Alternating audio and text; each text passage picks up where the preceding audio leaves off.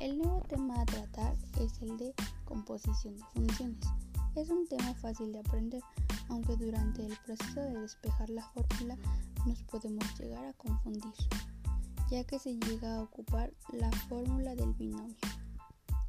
Para poder llevar a cabo dicha operación debemos tener los valores. En este caso sería el de f y el de g. Su forma de representar es f círculo g x. Entonces, como ya lo mencioné, se deben de tener valores. Y un ejemplo en este caso podría ser f vale x al cuadrado más 7 y g x menos 2. Se pone la fórmula que mencioné anteriormente y a continuación se sustituyen los valores. Quedaría x al cuadrado más 7. Pero se abriría un paréntesis posteriormente quedaría x menos 2 se cierra paréntesis al cuadrado, al cuadrado más 7 después se debe de multiplicar.